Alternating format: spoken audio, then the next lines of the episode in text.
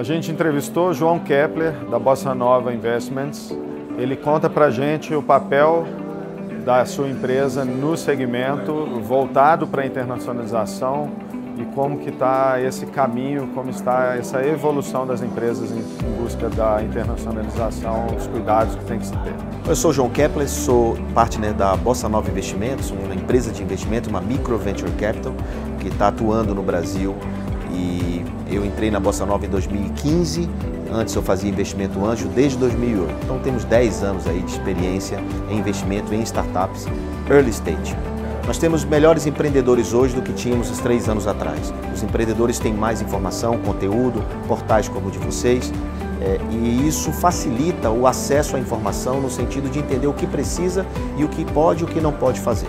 É, internacionalizar é uma preparação, não é só simplesmente fazer uma viagem como se fosse para Disney. Você também faz missões, faz viagem, mas você precisa se estruturar para ir definitivamente para lá.